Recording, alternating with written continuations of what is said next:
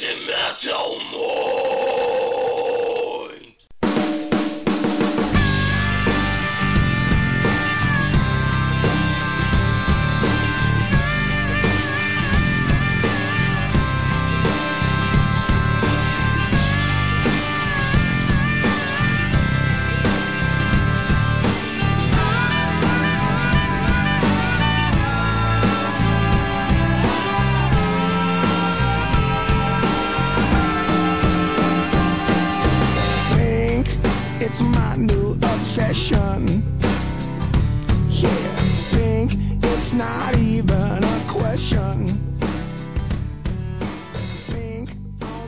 Headbangers, hips, punks, grunges, góticos e pessoas de merda que escutam essa bagaça. Eu sou o Romulo Metal e estamos aqui começando mais um podcast do blog Crazy Metal Mind. E hoje falaremos sobre Aerosmith. E aí, Douglas Renner, beleza? E aí, PC Siqueira, beleza, cara? Tamo junto de novo na área aí, é isso aí. Vamos falar sobre Aerosmith. que pariu. Enfim, o Douglas está se referindo ao vlog, que agora o blog tem. Quem quiser, acessa lá se inscreve no canal Crazy Metal Mind pra me ver passando vergonha. O blog fez um- duas novas contratações. A primeira foi Daniel Ezerhard, participante do podcast Calcinhas do Rock and Roll. E do, do podcast lendário de Guns N' Roses, que nunca foi ao ar e nem vai ir tão cedo. É um podcast secreto. Daniel Ezerhard agora vai participar de todos os podcasts falando merda com a gente. E aí, Daniel, tudo E beleza? aí, cara? Vamos nessa! Sucesso, gente! E a outra. Hoje, se, hoje, se o Romulo apagar, vocês vão vai ser minha primeira e última participação como oficial desse troço. Só pra avisar.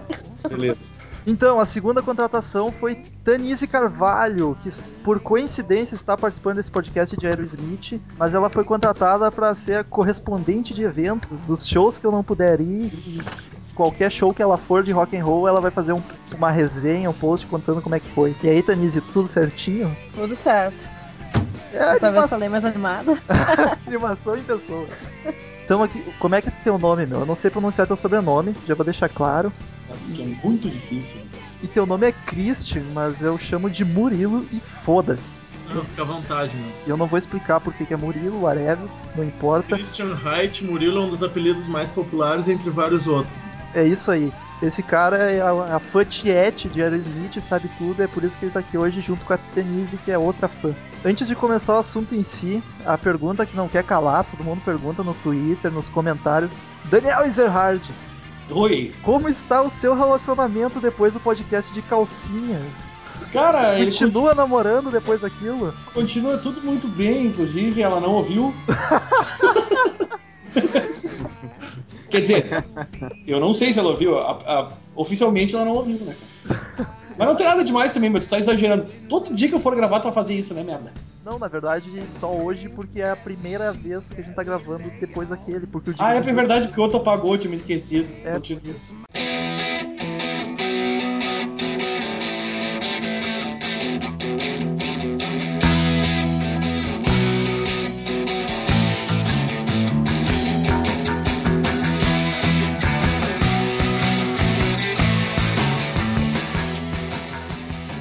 O Aerosmith começou em, nos anos 70, 1970, em Boston, Massachusetts.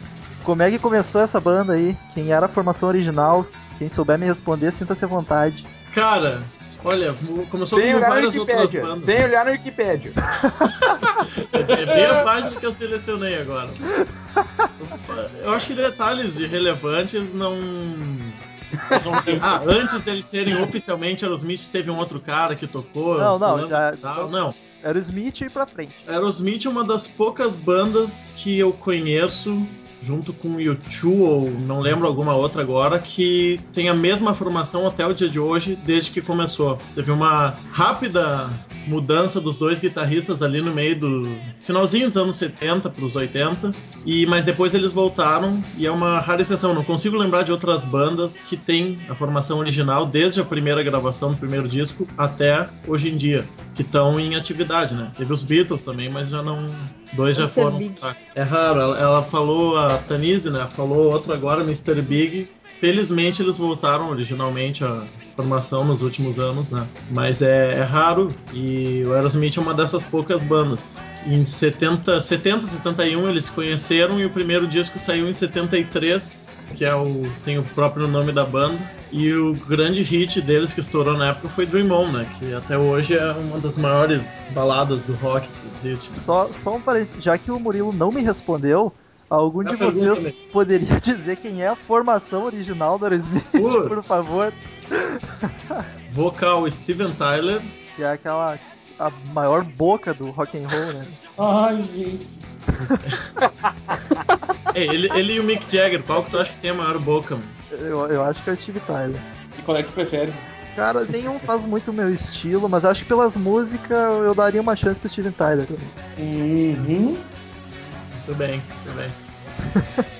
Ah, as duas guitarras, Joe Perry e Brad Whitford, baixo Tom Hamilton e bateria Joey Kramer. E, e des- dessa formação original, os únicos que saíram por o tempo foi, foi as duas guitarras, né? Sim, o Joe Perry e o Brad Whitford ali no final dos anos 70, eles chegaram a gravar o disco Night in the Ruts, que saiu em 79, mas logo depois eles saíram e por um disco só teve outros dois guitarristas, Jimmy Crespo e Rick Dufay, se eu não me lembro, se eu me lembro bem agora, que é o Rock in a Hard Place.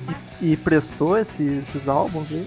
Olha. Sem o, eu não consigo imaginar o Aerosmith sem o Joey Perry, meu. É interessante, cara. Eu, eu gosto de algumas músicas, sim. Eu não acho. Popularmente, assim, eles são vistos como dois álbuns fracos. O, mais o Rock and Hard Place, que não tinha os dois guitarristas gravando. Mas eu gosto bastante dos dois discos. Ah, mas tu- ah, empalidecem, né? Empalidecem em relação ao resto. Tu gosta de tudo, né? Se o Aerosmith dá um peito, Não, não, vai não, não. Tiete de merda. Não, tem critério, cara. Tem algumas coisas que são ruins. Tá, então começaram em 70, tu falou ali que o primeiro hit deles foi Dream On, né?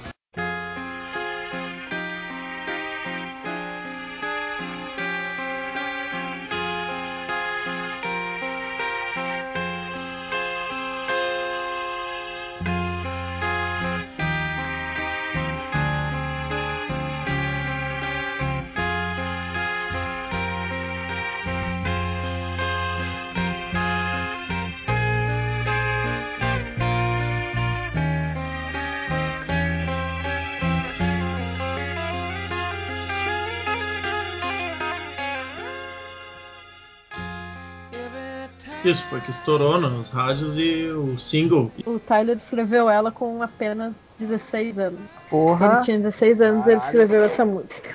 pra daí chegar o Eminem, é roubar a das- melodia e fuder com tudo. É a minha música favorita, assim, eu acho que é, pra mim, é, eu considero a melhor música do mundo, assim. Felizmente eu nunca ouvi nada dessa coisa do Eminem aí pra. Sorte sua, sorte Eu sua. também não, também O não. Rômulo fala porque ele tem propriedade Ah, pra falar de Eminem. Pronto, começou. eu assumo, eu já falei isso. Antes do Douglas me salvar e me mostrar rock and roll, eu gostava de rap. Barbaridade. Mas quem, quem aqui, quem aqui não teve uma fase ruim na sua vida? que risada é essa, Daniel? Vai tomar teu cu. Ai, cara, é rap, cara. Como é que tu andava? Tipo, de bonezinho, assim? Não, não, eu andava com uma pessoa normal, mas eu só, só gostava Não, isso você não consegue, cara. Enfim, isso é, é passado, pessoal. é passado. Eu Ele tinha o cabelo, cara, o cabelo cogumelo e usava uma camiseta do Eminem, pode crer. Tem foto disso. bonita, cara. Não, é, é uma coisa meio feia de se imaginar, mas era isso aí mesmo. pra ver que tudo no mundo tem salvação. Ou não. Do Eminem pro rock é uma evolução de eras. É, pois é. Deixou de ser Neandertal pra usar iPad, cara.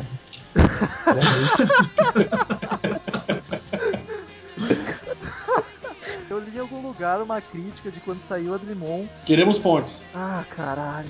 Deixa o cara. Ah, vai se fuder. Que, Informação não é válida. que no começo, quando- logo que saiu o Dreamon, a crítica, a mídia falou que era apenas mais uma banda tentando imitar os Rolling Stones. tá ligado? Vê-se hoje em dia que a crítica tava errada, né?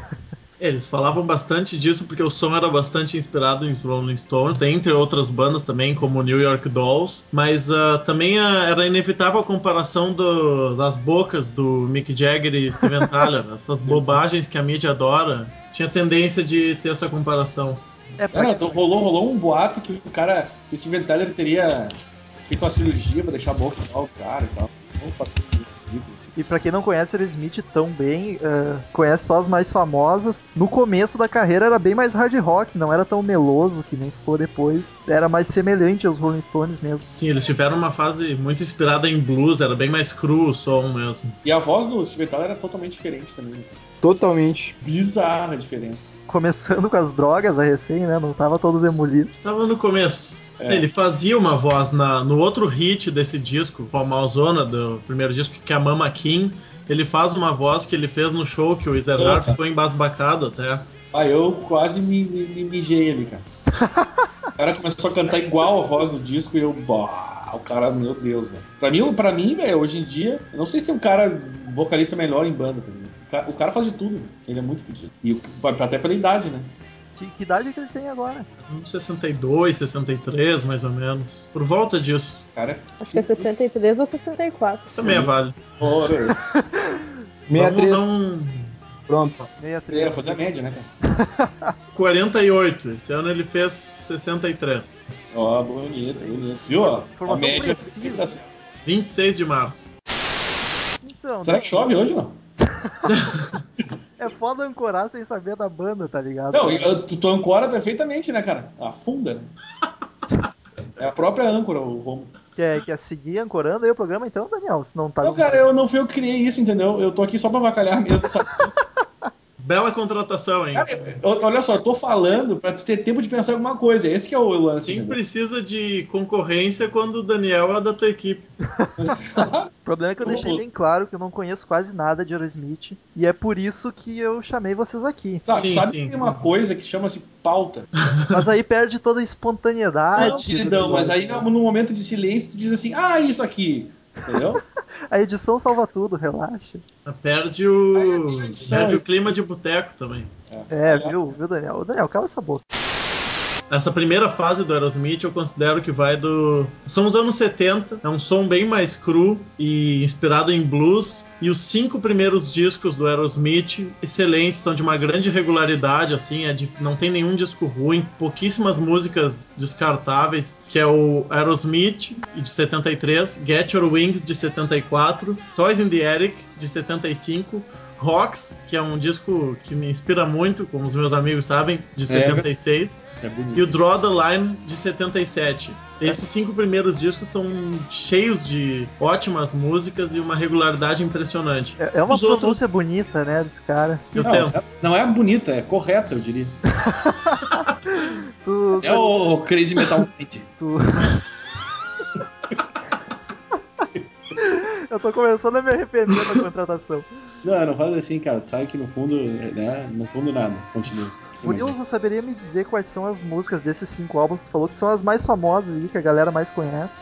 O segundo disco eles não tinham estourado com grande sucesso ainda, mas a Same Old Song and Dance e um cover dos Yardbirds, Train Kept a Rolling. Ah, muito bom, cara. Isso aí bastante gente conhece. E tem uma balada muito desconhecida que é Seasons of Wither, que é muito bonita. Tem muita gente que considera uma das mais bonitas do Aerosmith, mas é, é dessa fase obscura ainda, que eles não tinham estourado em mídia de tipo anos 90, com esse poderio que tem nos anos 90 de MTV, né? Então ela ficou meio esquecida assim na cronologia deles. Mas É. ah, É verdade.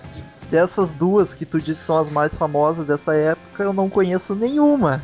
O que não me surpreende nem um pouco, né? a boa notícia é que a mais músicas pra tu conhecer. né? É isso aí. A rap, Eu acho que nós vamos ter que fazer uma substituição, contratar o Murilo em vez do Daniel. Murilo, como tá o Murilo em vez do Daniel? É isso. Essa locução cantada é uma informalidade bacana. É isso. Ah, e, E aí, o disco seguinte, de 75, é o Toys in the Attic, aí eles estouraram mesmo. Tem grandes clássicos do rock que todo mundo conhece hoje: o Walk This Way e Sweet Emotion.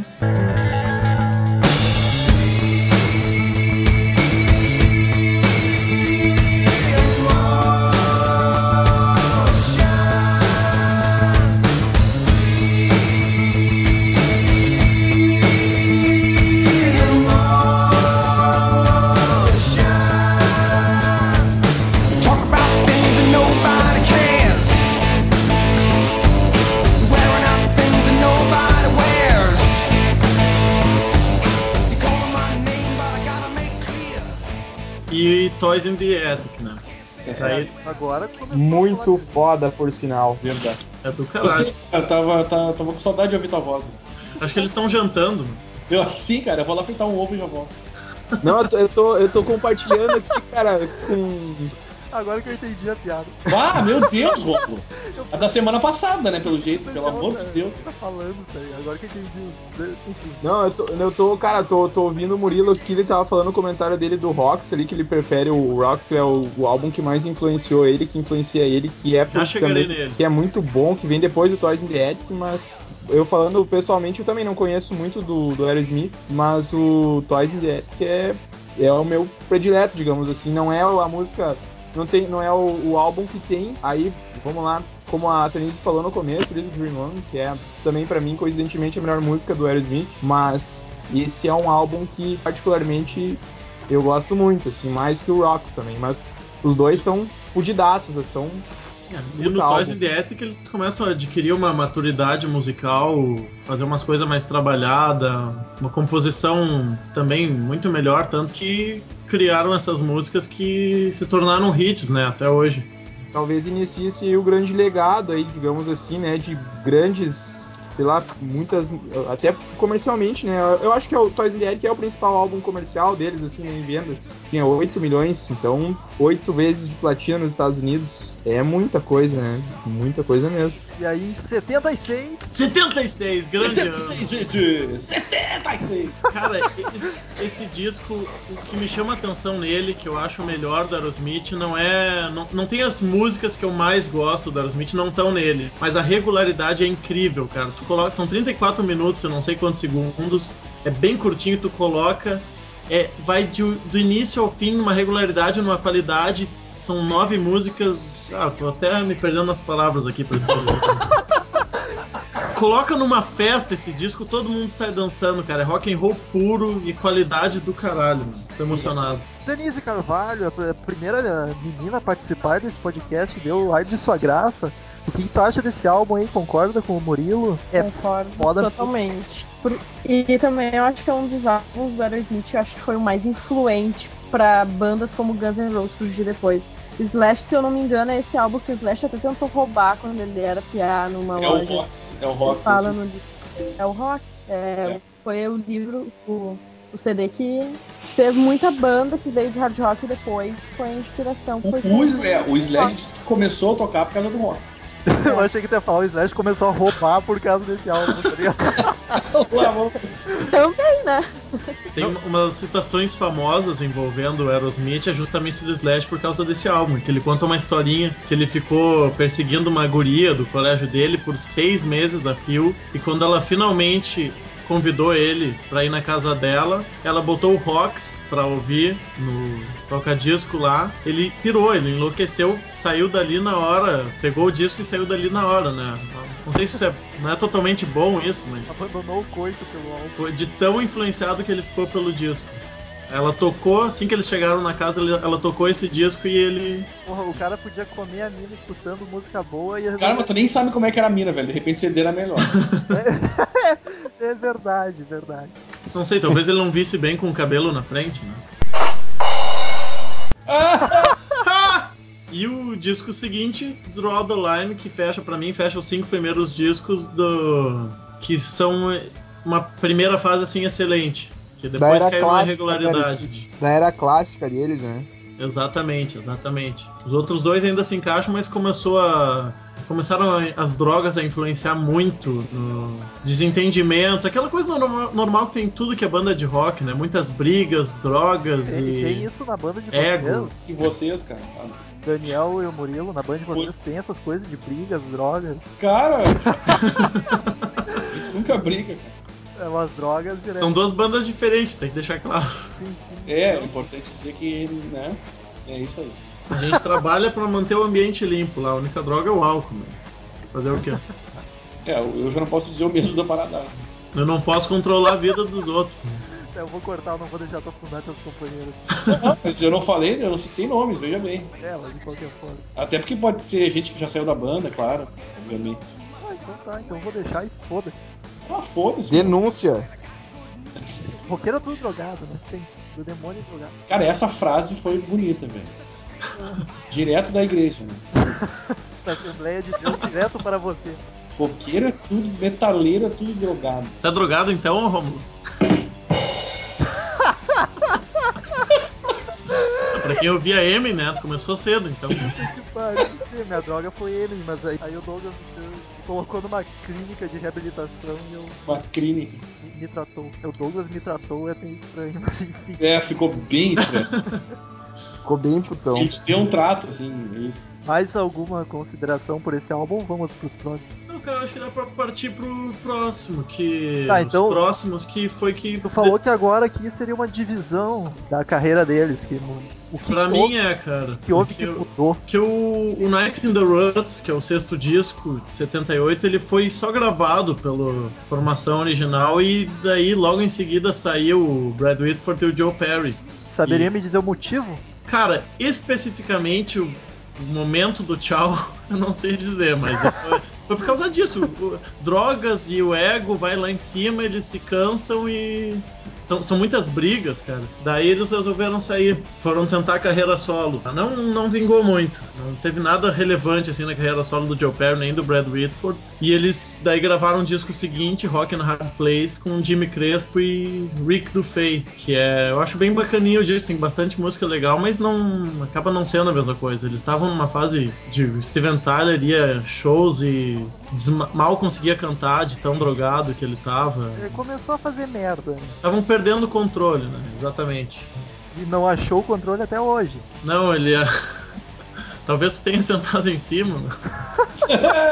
Eh, e eles só foram conseguir lançar um outro disco quando daí voltou pra banda o Joe Perry Brad Whitford em 85, disco com músicas inéditas, né? Que é o Done with Mirrors, que daí tu pensa, ah, voltou a formação original, agora vai engrenar de novo. Agora vai vingar. Agora vai. E é um disco ah, é muito fraco, eu considero o disco mais fraco deles. Tu pensa assim, velho, eles voltam, fazem um disco novo e acaba sendo uma porcaria. Ah, agora não vai vingar, vão se separar de vez. Mas não, daí começou a grande retomada da carreira deles no disco seguinte, que é o Permanent Vacation. Tá, E mas, daí já tem. Diga, mas calma aí. Eu, tô eu, tentando. eu... Tá, tô muito nervoso, mano. Falei pra te beber, o Daniel sempre bebe nos podcasts. Eu tô bebendo, cara, mas bebo rápido, já tô indo pra terceira long neck. Final de podcast não vai nem saber o que Ah, tá eu nem bebi hoje, cara, é verdade. Eu ganhei um Jack de aniversário ainda. Tá, eu interrompi o Murilo porque eu quero saber o seguinte. Não, perguntas são muito bem-vindas. É, ele, tá falando mais da parte musical, que é o que realmente interessa. Mas, É. Sim. mas o TV Fama quer saber. Por que. por que que. Como assim? Eles se separaram, depois voltaram. Porra! Só no mês. Ok, ok.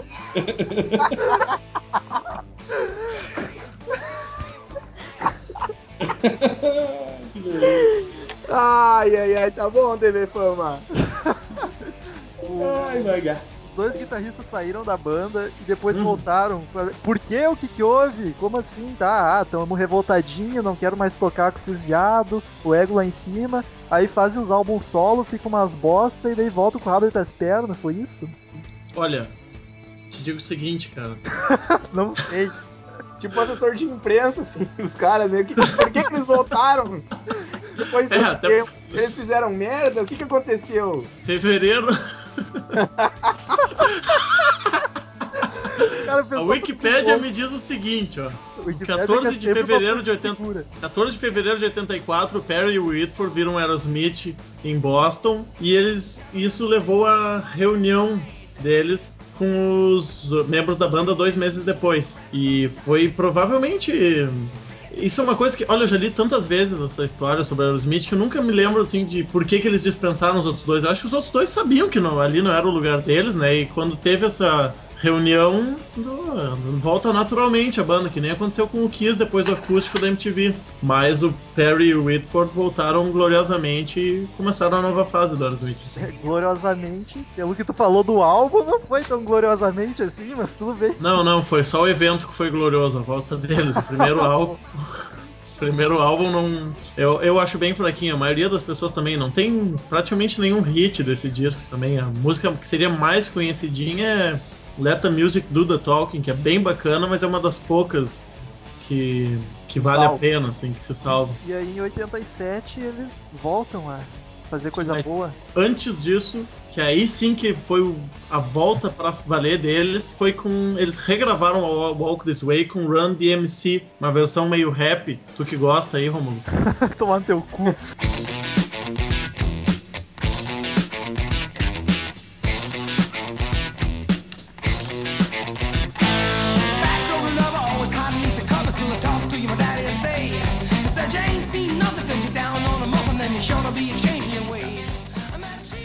Em 86 e daí eles voltaram com tudo, voltou a estourar nas paradas essa música que- era do Toys in the Attic, essa nova versão um dueto com o Run DMC. E aí voltaram com tudo e no ano seguinte já saiu o Permanent Vacation que já tá cheio de hits também. Já um som bastante mais influenciado pelo hard rock que tava começando a estourar nos anos 80 e as power ballads que eles chamam também, aquelas baladas melosas que é um dos grandes fortes do Aerosmith, principalmente nessa fase nova da carreira. É, nesse álbum já tem a Angel, que é a única que eu conheço, que é, que é linda. A música é linda. É lindo,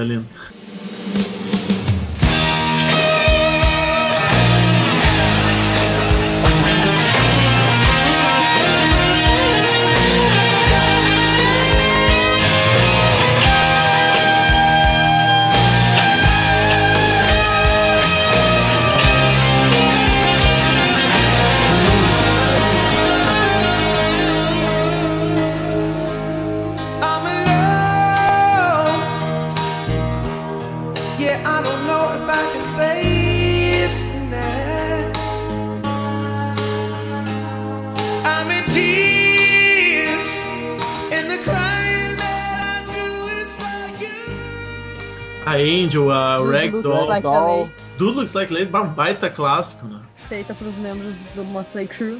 Aham. Que bonito isso! Uma banda fazendo música pra... Se eu não me engano, é o Steven Tyler viu o Vince Neil, vocal do Motley Crue, entrando num bar e ele parecia uma mulher, do jeito que ele se vestia e andava. E ele fez essa música inspirado nisso, né? Dude looks like a lady. Cara, parece uma mulher. É, porque o Steven Tyler sempre foi muito machão. Ele é um exemplo, até ele vai lutar no UFC Ah, Rio o agora. Vince Neil, o Vince Neil se vestia muito. Ele, o Motley Crue se vestia muito com muita maquiagem, muita roupa colada. E Dude é uma uma palavra muito, tipo, Motley Crue eles se tratavam todos do Dude, Dude, Dude. E é, o, quando eles fizeram a tour junto com Aerosmith, foi aí que surgiu Dude Looks Like a Lady. O Motley Crue, Poison eram uns que o Twisted Sister, até o Kiss teve uma fase extremamente glam White que Snake. eles se integravam, se entregavam a essa, bah, se vestir parecia umas mulheres, andar todo frouxo, cheio de maquiagem, Dá todo frouxo, é ótimo.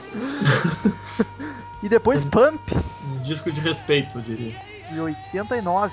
Aí eles voltaram, foi a consagração da volta deles, né? Que é cheio de hits também, Love in an Elevator, Janis Got a Gun, uh, What It Takes, outra power ballad, né? Fizeram um grande sucesso com os videoclipes também, aí eles começaram a fazer um videoclipe mais produzido e MTV também começando a estourar, então já viu. Tava- eles conseguiram se adaptar bem a essa nova, a nova sonoridade, que ali final dos anos 80, anos 90, um sucesso atrás do outro. Eu não sei se tu deu a informação errada ou se o Wikipedia tá errado aqui, mas não. Love na Elevator não tá aqui nas faixas desse álbum. É a terceira faixa. Ah, é que tá com outro nome aqui, Going Down. Going down. É que ela tem o. tem uma introduçãozinha no. Uma questão de nomenclatura só nesse disco é uma bobagem. Tem umas três, quatro faixas nesse disco que tem uma intro, como chamam, e não é uma faixa separada. Então a Love in an Elevator tem essa aí, que é a Going Down. A Janis Got Gun tem a Water Song, que é um só um som estranho lá antes de começar a música. A The Other Side também tem um outro que agora não me, me escapa o nome. Mas isso confunde a nomenclatura. Isso, olha só. Como é bom ter outra pessoa que também conhece Aerosmith falando. Ah, ah, ah, deu um tapa na cara de mim, do Daniel e do Douglas agora. Não sei de nada. Vamos ver, depois do Pump, eles tiveram são- foram três grandes discos que eles lançaram pela nova gravadora deles, que antes era Columbia e agora eles estavam na Geffen. Foi o Permanent Vacation Pump e a consagração máxima com Get a Grip, né? Que é cheio de hits que estouraram na MTV. Que tem a vaquinha com piercing. Exatamente, que grupos de defesa dos animais chiaram quando viram a capa, e blá Sério? blá blá. Puta que pariu, hein? Gente chata, caralho. Esse, esse pessoalzinho, Deus do céu. Provavelmente é uma montagem aquilo, né? Mas tem que dar uma choradinha, né? Tem que chamar atenção de alguma maneira. Então eles foram lá reclamar. Caralho, esse é meu álbum favorito, descobri agora. Vendo as músicas que tem nele. Não conheço esse álbum aí que falou. Sério? Caralho, nunca ouvi falar. Ah. Aperta a bateria pra ti mesmo aí, ô.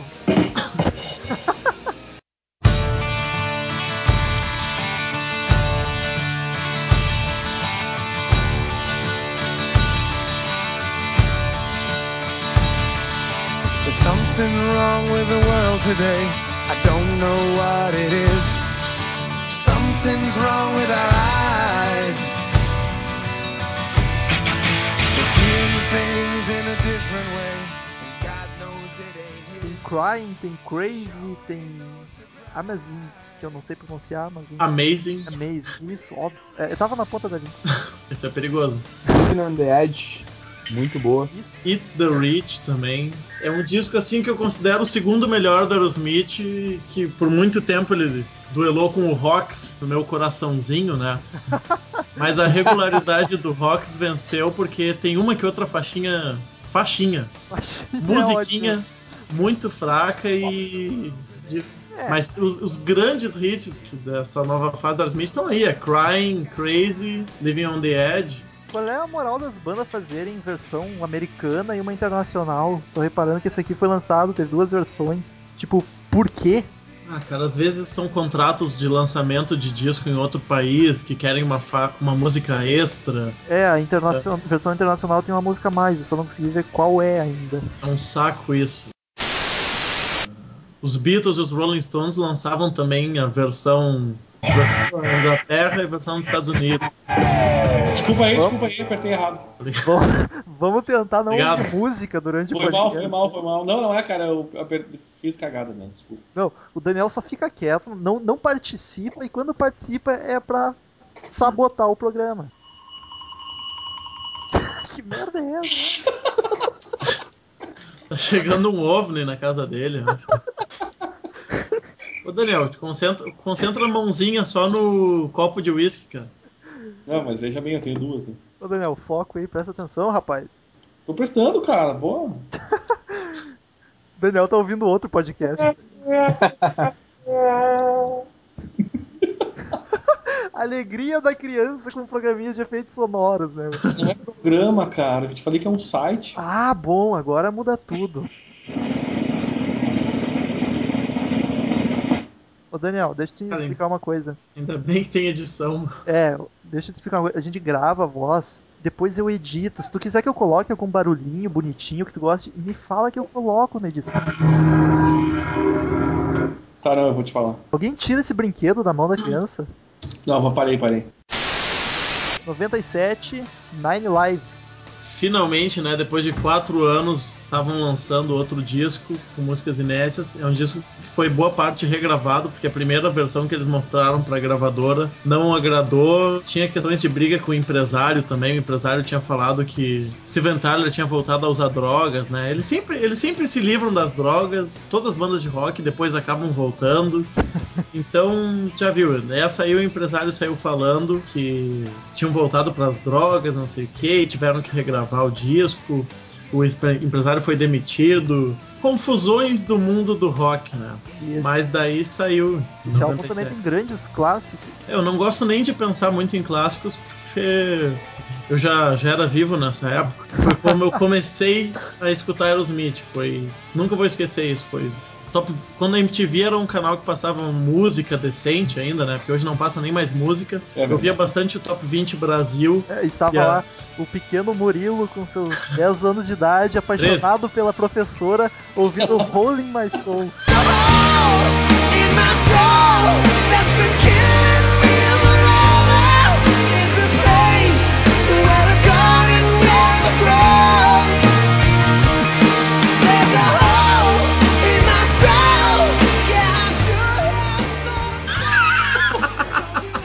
Foi aí que descobriu o Aerosmith, né? Não, professora não tinha nenhuma que prestasse, talvez alguma coleguinha, mas. Eu tinha 13 anos nessa época, cara. Foi a época que eu comecei a ouvir música pra valer, foi em 97. E o Aerosmith foi uma das bandas que me conquistou, né? Foi, foi assim que tu começou a gostar de rosa, ouvindo a música Pink. Que Sei, trocadilho barato, cara. O que, que eu posso falar agora? Ah tá. O, Alguém tira o ET do, do meio do. pior que ele falou que parou, tá ligado? Não, não, não. O Murilo e o Daniel pode fazer piada ruim, né? Eu não posso. Ah, que pariu. Ainda bem que tem edição. É, ainda bem. Sorte de vocês, não é vocês que editam que vão ter que estar tirando cada porra de barulhinho que o Daniel colocou. Sabe por que, que é isso? Sabe por quê? É pra tu te fuder mesmo. Tu apaga o podcast outro, viado. Da onde que tu vai tirar porra, mano? O Daniel... o Daniel tá mordido porque a banda favorita dele é Guns. Ele tava todo emocionado no podcast, tá ligado? Tava quase chorando falando do Axel. E daí eu deletei aquela merda. Ele não consegue superar isso. Um ano ele vai regravar de novo, feliz da vida. Ô Daniel, nós vamos regravar. Só não foi agora, porque senão ia ficar muito chato nós falar a mesma coisa. Mas calma, Exatamente, Ah, vai ficar desgastado, saturado. nós vamos falar do, do teu amado Axel Rose ainda. Nós vamos comentar da tua foto usando shortinho igual ele no show cover. Ah, voltando ao Nine Lives. É. Se eu, se eu conseguir parar de rir. O que, que eu falei antes de mais de uma versão, esse aqui acho que bateu o recorde. Tem uma versão Estados Unidos, uma internacional, outra pro Japão. Aí tem relançamento no Japão, Ah, foi mais um. internacional, Austrália. Puta que pariu, hein? Nós do Brasil aqui tivemos sorte, a gente ganhou uma faixa bônus. A Falling Off é uma versão que saiu em algumas versões internacionais, não tá no disco original. E é mais um disco que eles tiveram problemas com instituições que defendem alguma coisa, porque a capa original tinha uma imagem de uma deusa, Hare Krishna, só que no lugar da cabeça da deusa eles botaram a cabeça de um gato. E deu um. O povo fica em polvorosa, né? Quando fala de religião. Ah, e né? daí eles tiveram que fazer outra capa, que é uma. que já é mais conhecida hoje em dia, que é daquele gato num círculo da morte, que onde ficam atirando faquinhas no circo, né? É, essa aqui. Mas eu, eu sou um felizardo que tem essa capa original e não vendo. Peraí, a Tanise, a A Tanise caiu. Tanise caiu. Foi Ah, Tanise caiu, Tanise. Levanta. Não, Oi, Tanise. Não, Ainda tá aparecendo o símbolozinho de Aí, estrela. Tanise está de agora ela volta. entrou. Vamos chamar a Tanise. Bem-vinda, Tanise. Parece o Cid Moreira falando. Domingo. Você tá de volta? Clássico. Tô de volta. Aê, aê. Ah, as principais músicas que eles fizeram um clipe: Falling in Lovers Are on the Knees, Holy My Soul, Pink também, e saiu um da Full Circle com imagens de shows ao vivo, né? É um, é um disco excelente, tá no meu top 5 da Aerosmith. E em 98, o single deles que mais vendeu, I Don't Want to Miss a Thing.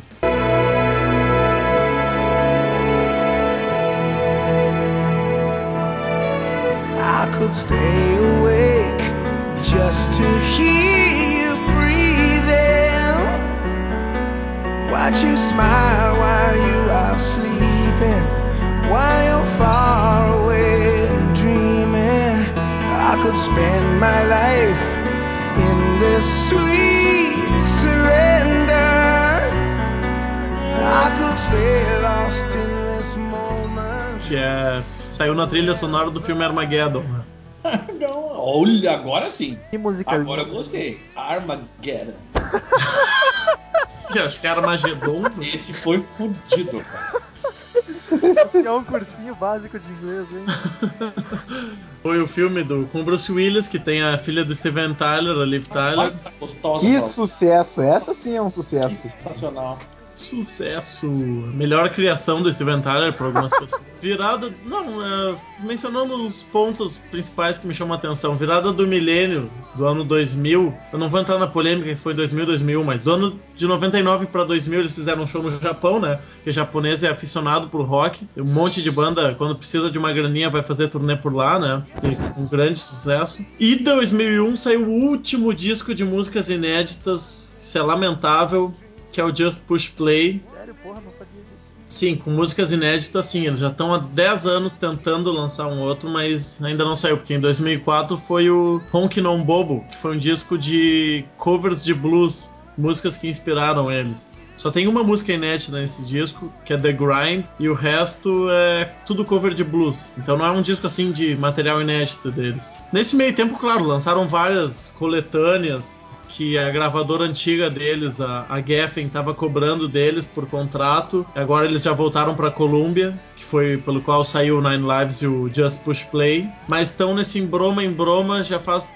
10 anos para lançar um disco de músicas inéditas. No ano passado, retrasado, teve o um incidente que o Steven Tyler caiu do palco, precisou ficar se tratando lá, que machucou o pescoço e sei lá mais o que quase saiu da banda, os outros membros queriam gravar alguma coisa, ele não tava afim. Então tá difícil de sair esse disco. Agora, nesse momento, eles estão no estúdio gravando finalmente, né? Mas eles já entraram outras vezes e não, acabou não saindo. Murilo Agora. de tá ligado? O cara ligou pra ele. Nesse momento. Agora. Recebeu um SMS do Steven Tyler. Tocou um Ré menor agora, o, Sti- o Joe Perry lá. Esse álbum, Just Push Play, também tem umas músicas muito foda. Tem Tem umas músicas bacanas, é verdade. Jaded, Fly Away From Here. Gotta find a way. Yeah, I can't wait another day. Ain't nothing gonna change. If we stay around here, we gotta do what it takes.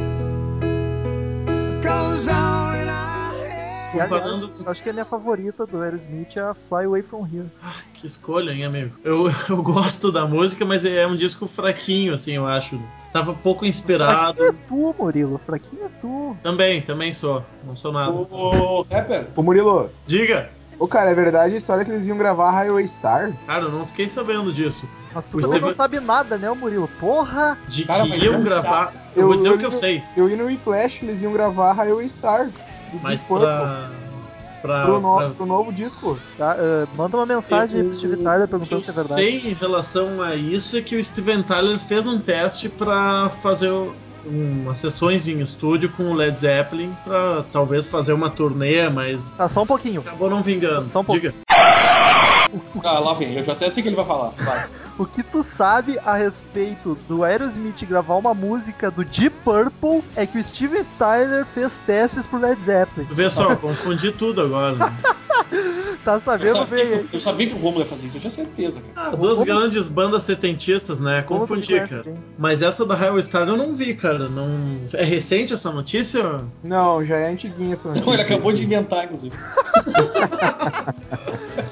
Não, mas, mas eu li no Whiplash isso aí, cara. Não, não é uma fonte tão confiável o Whiplash, mas tava lá. É, tudo que é botaria também surge lá no Flash, né? Claro, claro, claro, mas é isso aí, eu, eu vi esse comentário e essa história aí do, do, do cover, do cover não, do, de substituir o Robert Plant também foi bem forte, né? Eles falaram sério, assim, inclusive era o que estava motivando. Até o- eu, não, eu não, não entendi muito bem quando o, o Tyler voltou, porque ele tava realmente com esse objetivo, né? De fazer uma tour aí com, o- com o Zeppelin. Isso aí foi um, dois anos atrás. Ele chegou a fazer uns testes pra ver se seriam dos sub- substitutos. Eu acho que mais gente fez teste com Led Zeppelin também pra uma turnê, visto que o Robert Plant não quer fazer, mas não acabou não sendo aprovado, assim, não acabou não vingando. É, eu E confesso que, que eu encontrei ele lá na fila, a gente tava fazendo o teste, eu também não passei, né? Mas tinha galera muito boa lá e tal, mas realmente uma galera muito boa fez, inclusive o.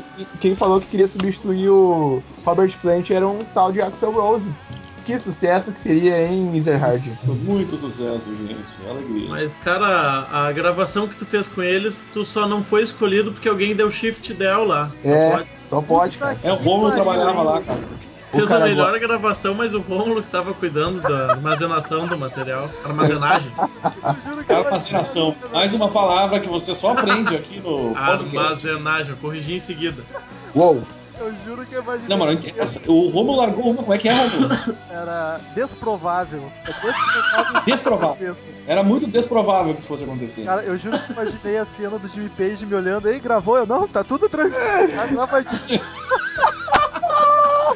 Eu, eu quero saber a opinião de vocês, o que, que vocês achariam do Steven Tyler se assumisse os vocais do Led Zeppelin. Vamos começar pelo Daniel. Que, Eu acho que o cara canta pra caralho e ruim não tem como ficar, velho. É, mas esse seria no É, cara, não é LED, velho. Vai ser LED com o Steven Tyler, mas vai ficar bom pra caralho. O cara é bom, só que ele vai botar o jeito dele, né? Sim, pois é.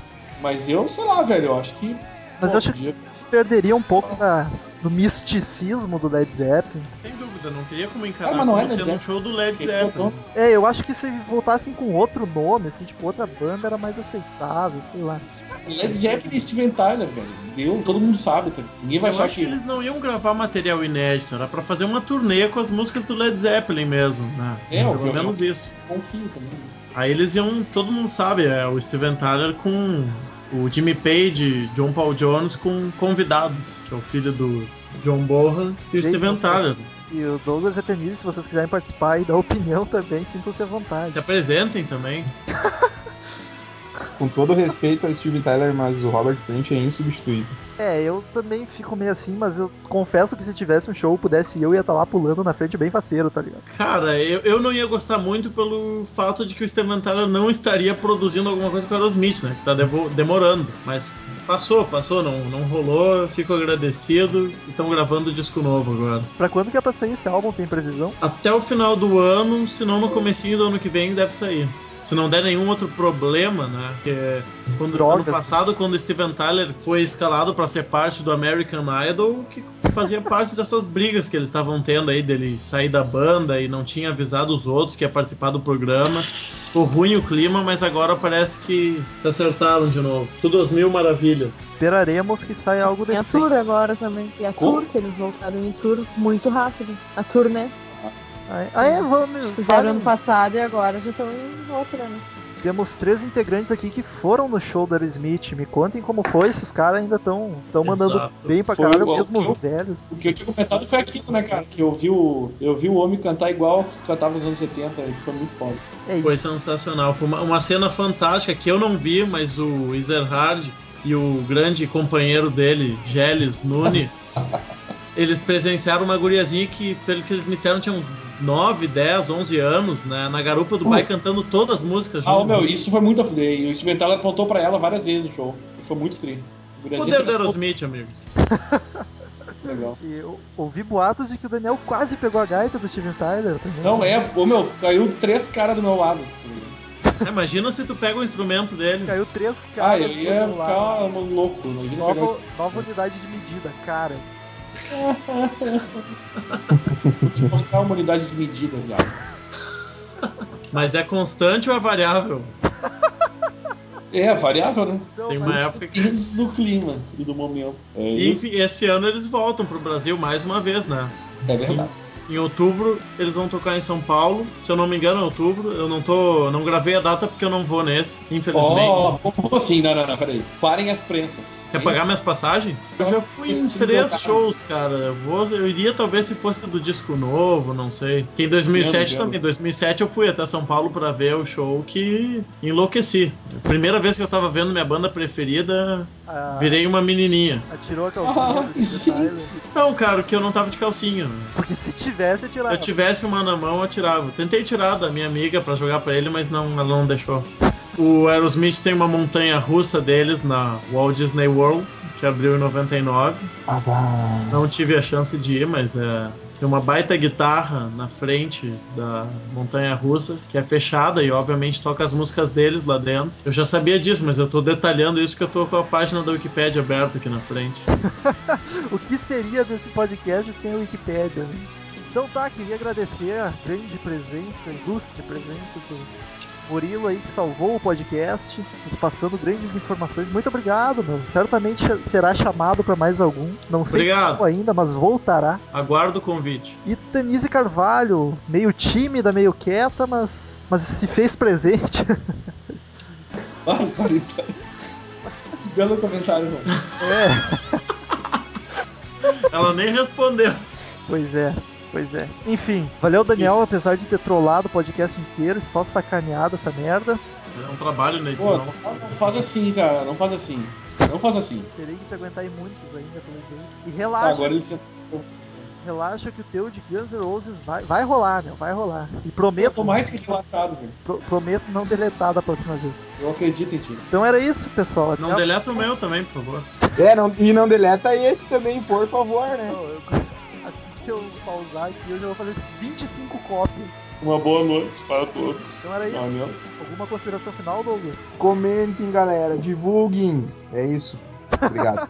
Eu já desisti de pedir pra comentar, ninguém tá vendo essa bagaça. Então era isso, galera. Sigam no Twitter, acessem o blog. É a mesma merda de sempre. Beijo pra vocês todos. Tchau. cara. Até.